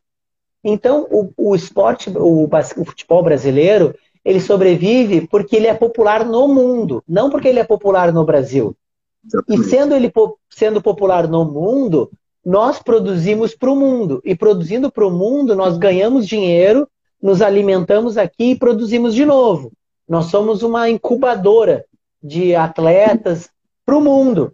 Então, por isso que o futebol brasileiro ele se mantém sendo o esporte número um. Só que se nós é, fôssemos um país aonde investisse em outro esporte e o esporte popular no mundo fosse outro esporte, seria a mesma coisa. Porque o Brasil ele é bom de produção porque nós temos muito material humano. Né? Exatamente. E, o, e, e, qual é a diferença do futebol para os outros esportes, para o vôlei, para o basquete? É porque Nossa, com isso, com isso é fácil o acesso e não tem classe social. Não Exatamente. tem classe social no futebol. A classe social aí já não existe, entendeu? Por quê? Porque o menino que, que é da escola pública ou da escola particular, os dois vão jogar futebol. A única diferença é que o que é da escola particular vai poder ter acesso a uma escolinha ou um clube já mais de cedo e, e, e o da escola pública vai ser descoberto daqui a pouco e vai ser levado para o clube ou vai ser levado para uma escolinha, né? Mas o, o basquete ele precisa romper essa, essa, essas bolhas para que a gente possa ter acesso, para que os alunos possam ter acesso ao esporte. E eles só vão ter acesso ao esporte quando nós, é, nós aqui continuarmos fazendo isso para que a gente possa empurrar e gerar uma, uma ação coletiva, né? Uma ação coletiva para que as pessoas entendam, as pessoas que estão no basquete entendam assim, cara, a gente não pode fazer basquete só para nós. É o Sim. que tu falou, tem a, a, escola lá, tem o aro, tem a tabelinha direitinho. Não é, não, não quero ir lá e usar aquele espaço simplesmente. Não, eu quero que o pessoal que, que é de lá use aquele espaço, sabe? É uma outra mentalidade. Eu, eu, eu, eu, eu com os meus atletas, com os meus alunos lá no, no Sul, quando eu estava com eles, eu falava assim com eles, assim, que a gente que montei o projeto, né? Também, eu falava assim para eles. Tinha um dia na semana que nós treinávamos três vezes na semana. Um dia na semana, na sexta, a gente abria para qualquer pessoa que fosse de, de qualquer lugar que não fosse da equipe, fosse só porque era o dia que a gente fazia mais jogos. Então, como a uhum. gente fazia muitos jogos, então a gente misturava com quem não era da equipe e fazer os jogos ali era bom, porque sempre tinha alguém que acabava ficando na equipe, ou não, Sim. né? Ou simplesmente ia lá pra, de forma amistosa, né? E eu dizia assim para eles, cara, a minha a, a ideia, e vocês têm que ter essa ideia, Porque não adianta a gente ter querer que todo mundo participe da nossa equipe. Por Sim. quê? Porque se todo mundo for da nossa equipe, contra quem a gente vai jogar? Sabe? Contra quem a gente vai jogar? Eu quero é que o fulano lá do bairro X, ele possa, no final de semana, bater uma bola lá no bairro dele. Ele não precisa pegar Sim. o ônibus para vir jogar aqui, que é distante, né? Eu não quero que ele tenha que ir no centro da cidade, que é só no centro da cidade que tem basquete. Sabe que ele possa fazer próximo da casa dele, que é o que acontece com o futebol. O futebol, Isso. o cara não precisa se deslocar para jogar futebol, ele joga no bairro. Todo canto tem. Tem. Não é? E aí o, o, o, basquete não tem esse mesmo acesso. Então é isso que tu, tá, tu falou uma coisa muito certa, cara. É isso aí. Hoje a nossa realidade até aqui, em particular, né, falando do nosso estado, nosso estado, nossa cidade, né, que Aracaju é a capital, né? E hoje a gente fala nossa cidade, cara, a gente tem aqui três quadras, três não, vamos dizer assim, não falar nem quadra, vou falar espaços. A gente tem o espaço da Orla, que a, a Orla eu falar, eu falar da, dos espaços, depois eu especifico cada um. A Orla, a gente tem na 13, a gente tem no bairro industrial, que é embaixo um viaduto, certo? E a gente tem do Siqueira, tá? Essa quadra do Siqueira por muito tempo estava desativada com relação ao basquete. Só funcionava futebol, né? E eu acho que tinha os buracos do vôlei, né? Da trave do vôlei. Beleza. Aí a do Siqueira tá funcionando. Massa. A da, do bairro industrial também, né? Apesar de que a do bairro industrial é uma quadra com as laterais abertas ou se, e fica debaixo de um viaduto. Ou seja, quando às vezes, né, tem algumas pessoas que inventam de estacionar o carro dentro da quadra, né? e é, na orla, né? A orla, infelizmente, a estrutura de lá, metálica, né? A maresia, né? Foi comendo, comendo, comendo até que as, as bases, né? Da tabela caiu, certo?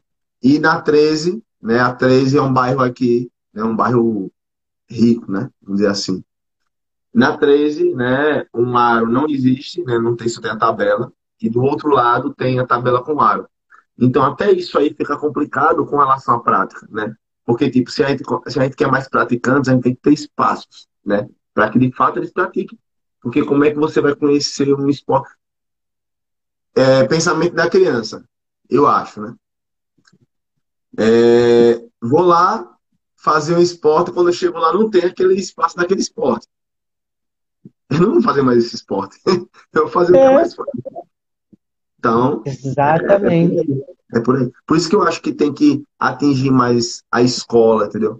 Atingir a escola. E outra, é, é escola pública, é, os meninos são, né? Claro que escola de forma geral, mas por na escola pública não ter tanta, tanto acervo, né? não ter tanto, tantas opções, vamos falar assim, fica até mais fácil de implementar né? Pelo fato de não ter tantas opções.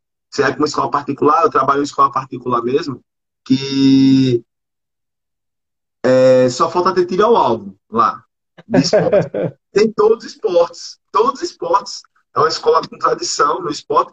E, tipo, tem todos os esportes. Então, eu sempre falo assim, aqui só falta ter tiro ao alvo, né? É, arco flecha, e aí vai, né? Coisa desse tipo. Porque o resto tem.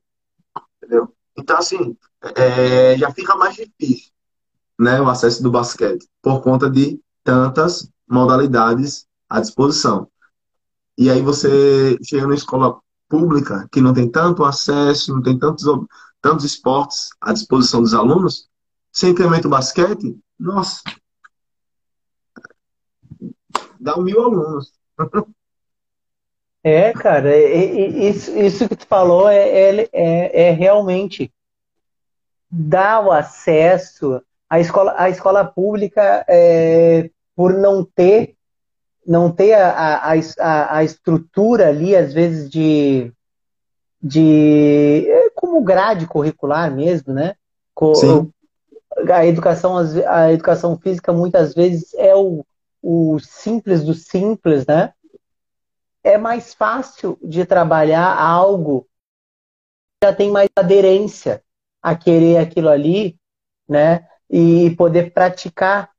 Isso, cara, e, e eu, eu, eu, eu fico pensando no que, que tu está falando, e ao mesmo tempo eu vejo assim que há um abismo, né? Entre as escolas, né? Há um abismo entre as escolas, há um abismo não só da estrutura, porque, que tu falou, tem escolas que têm a estrutura mínima para a prática. Não Isso. tem a prática. Não tem a prática por várias situações, às vezes por falta de capacitação, às vezes falta de interesse, às vezes falta de, de a própria direção da escola também entender que também isso é um dos pontos, né? Entender que a educação física é algo importante, porque às vezes muitas escolas, principalmente escolas públicas, às vezes as direções das escolas acham, a, entendem que a educação física não é algo importante, então não incentivam o próprio professor ou não cobram do próprio professor que ele possa ali estar fazendo o seu trabalho, assim como outro professor, como de português geografia, né? Então tem várias questões que a gente precisa vencer, né? Falou. E, e, e Tiago, Olha como é, como é legal né, é, é, ter essa oportunidade de conversar com uma pessoa de, de um outro local, né? por exemplo, do Sergipe, falando de Aracaju. Que é interessante conversar porque os temas que a gente conversou aqui são parecidíssimos com os temas que eu já conversei com outras pessoas e que são as minhas indagações de vida, são as coisas que que me incomodam, as coisas que me deixam felizes, que são as coisas que, quando a gente vai conversar sobre o esporte, sobre a prática, são muito parecidas.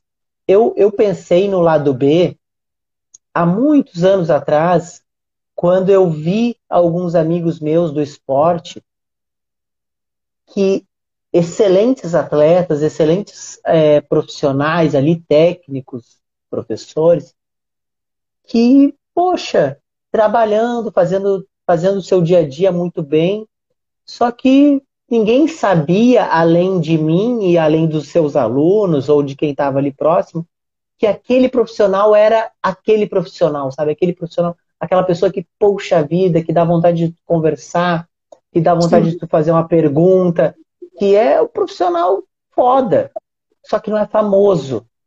E, e, e, e, eu vi isso e, me incomod... e começou a me incomodar muito. E hoje, eu estando, estando fazendo, estando na prática desse projeto do lado B, eu venho com isso, que é não só, claro, a gente está usando aqui uma, uma ferramenta de uma rede social, Instagram, e que a, que a gente vê muitas, muitas pessoas famosas às vezes até falando sobre a nossa profissão. Mas como a gente conhece a nossa profissão, muitas vezes a gente desconfia dessas pessoas. A gente é assim, não, esse, essa pessoa não está na minha realidade, ele está falando do que eu estou vivendo de verdade. Sabe? Então eu vejo que muitas pessoas que às vezes falam por nós, que são famosos, profissionais, que se dizem profissionais de esportes, já não estão mais na nossa realidade. Então, Sim. eu aqui sou muito, eu fico muito feliz de estar na realidade de todo mundo, sabe? E de, de proporcionar para outras pessoas que estão nos vendo, que estão nos assistindo, né? Essa vida real, essa vida onde tu está falando do teu trabalho e que muitas pessoas estão pensando, que nem eu, quando tu está falando, e dizendo assim, poxa, mas isso aí eu já vivi. Poxa, isso aí é a minha realidade. Poxa, isso aí é uma coisa que me incomoda também. Poxa, isso é uma coisa que eu faço. Poxa, que legal o Thiago, olha o que o Thiago, não sabia que, que o Thiago falava isso, que ele sabia isso, sabe? Eu, eu acredito e volto a tudo que a gente falou que é em volta disso, Tiago. Nós precisamos conversar cada vez mais, sabe? Nós precisamos compartilhar mais as nossas vivências para que a gente possa fortalecer a nossa profissão, primeiro como educação física e como esporte, o basquete, como prática esportiva, que a gente fortaleça cada vez mais para que a gente possa melhorar o todo e para que outras pessoas, como tu falou, uma coisa muito interessante, que é, poxa, eu tenho aqui no projeto, eu tenho a minha equipe até 25 anos. Por quê? Porque eu quero dar um norte para eles. Eu quero que eles daqui a pouco possam estar aqui comigo, possam estar é, disseminando essa ideia, sabe? Multiplicando essa ideia. Então, qual é o pensamento que tu tá, cara? O pensamento que eu acredito que é o melhor. Tipo assim, ó, cara, eu tô aqui mas eu sei que daqui a pouco posso não estar, mas a minha ideia vai permanecer. Eu vou, eu vou, eu vou jogar sementes aqui e daqui a pouco, quando eu não puder por A ou B, vai ter pessoas fazendo isso e outras pessoas fazendo isso. E, e eu acho isso muito interessante, cara. Muito legal essa ideia. Valeu, obrigado. E assim, é. É, eu, na verdade, eu, eu comecei a ter esse pensamento, né? Por conta de como não foi comigo, tá entendendo?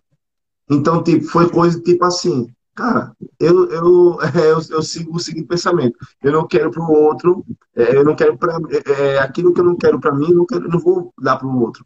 Então, tipo, é, é, aquilo que eu tinha falta, né? Porque eu vejo muitos hoje, né? Eu tenho um adulto, por exemplo, tem muitos garotos lá que eles estão na educação física. Mas aí, de repente, eles estão lá, mas tipo, ele não se vê tendo espaço.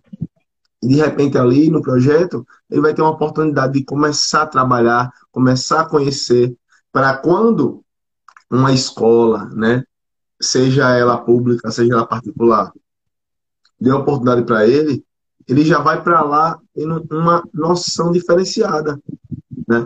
Eu comecei, eu comecei, é, eu comecei a trabalhar com basquete. Na época não tinha, não tinha é, os cursos online que tem hoje. Então era o que? Assistir no YouTube. Pegava no YouTube uma coisa, pegava no YouTube outra coisa. Aí eu, caramba, isso aqui, deixa eu ver o que é isso aqui, aprendendo, né? Porque também não compartilhava. Então, tipo, era aquele negócio, vamos ver o que vai dar. Então, era desse jeito. E deu certo, né? Deu certo. Só que essas gerações que vêm hoje talvez não seja tão determinada quanto a geração da gente, né? Então, é a geração que passa por modificações. E aí, de repente, a gente está perdendo ali um bom profissional de, de educação física, primeiramente, claro, né? Mas que pode somar com o basquete. Então, é, é, a gente tem que, esses, esses que, dessa nova geração, a gente tem que dar um empurrão. Se não der um empurrão, a gente dá um chute. E manda eles para frente, tá? tá. É, não, a gente tem que, a gente tem que fazer. Porque nós, nós estamos numa, numa geração nossa aqui, a gente está numa geração que viveu a transição, né? A transição onde a gente tinha o, o conhecimento, o recurso do conhecimento muito escasso, e hoje a gente tem um conhecimento mais próximo, mas mesmo assim a gente ainda tem que é, a gente tem que peneirar esse conhecimento, saber o que, que é bom, o que, que não é bom, né? E, e eu vejo, cara, com esse recurso que é o que a gente está fazendo agora, falando através dessa ferramenta que é o celular e através do Instagram, à distância, sabe? Isso que, que a pandemia, né? É, e tu falou, né? Poxa, eu tô aqui há um ano e na pandemia eu tô. Cara, todo mundo que conseguiu deu uma trancada. Só um pouquinho. Poxa, no final. Tá me, tá, tá me ouvindo agora? Thiago? Tava, tran tava, tranca tava trancando a tela.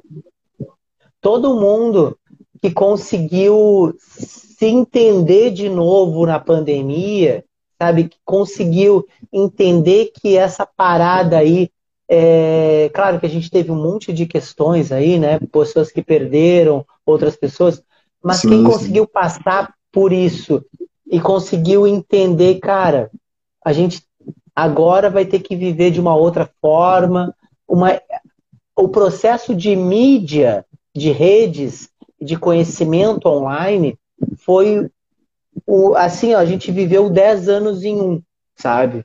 Então, eu acredito que por isso mesmo a gente vai estar melhor nos próximos anos agora para poder compartilhar conhecimento, para poder Sim. estar mais próximos, sabe? Para que a gente possa montar mais redes assim, que nem hoje a gente está conversando.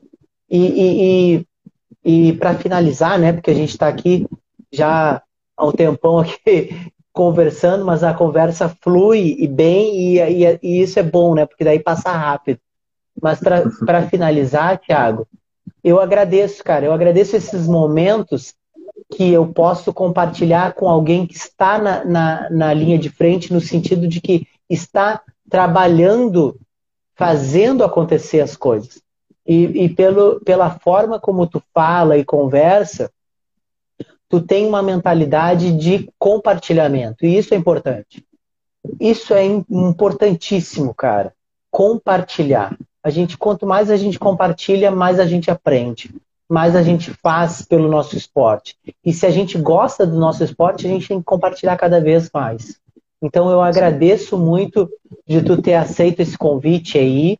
Agradeço muito pela nossa conversa de hoje com certeza hoje eu aprendi muito mais coisas aqui e, e, e tive reflexões é, muito importantes para a minha vida que não teria se eu não tivesse tido essa conversa hoje aqui. Então, te agradeço muito, cara. Agradeço muito de poder participar aqui nessa uma hora aqui, uma hora e quarenta já que a gente está que a gente está conversando.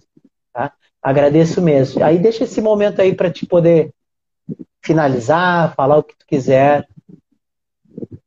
Então, cara, também agradeço, né, a, mais uma vez a oportunidade, né, de estar aqui falando um pouco do meu trabalho, né, me apresentando um pouco, né, é, de estar falando um pouco de como acontecem as coisas aqui no estado, né. Acho que todos, né, que acabam né, escolhendo isso como meio de vida, né? A educação física são, de fato, né, tem, tem, a vocação, né? Porque eu acho que se a gente não tivesse essa vocação, a gente não, não trabalharia com a educação física, não trabalharia com esporte, né? Eu vi seus trabalhos, né? Você trabalha com personal também. E, cara, às vezes a gente pega cada alunozinho que dá dor de cabeça pra gente, mas a gente vai, persiste, persiste, persiste, e acaba encontrando um jeito de trabalhar certo com aquele, aquele aluno.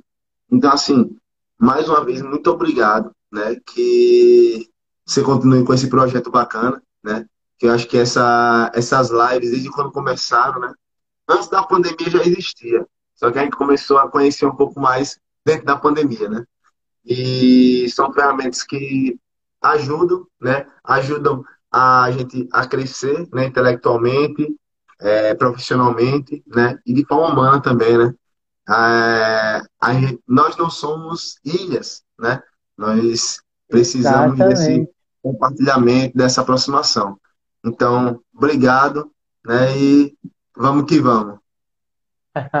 ah, muito obrigado, muito obrigado a todos que tiveram aqui na live, todos que assistiram tanto aqui ao vivo que estão assistindo, estão assistindo gravado. Muito obrigado mesmo, muito obrigado a todo mundo e muito obrigado, Tiago. Valeu.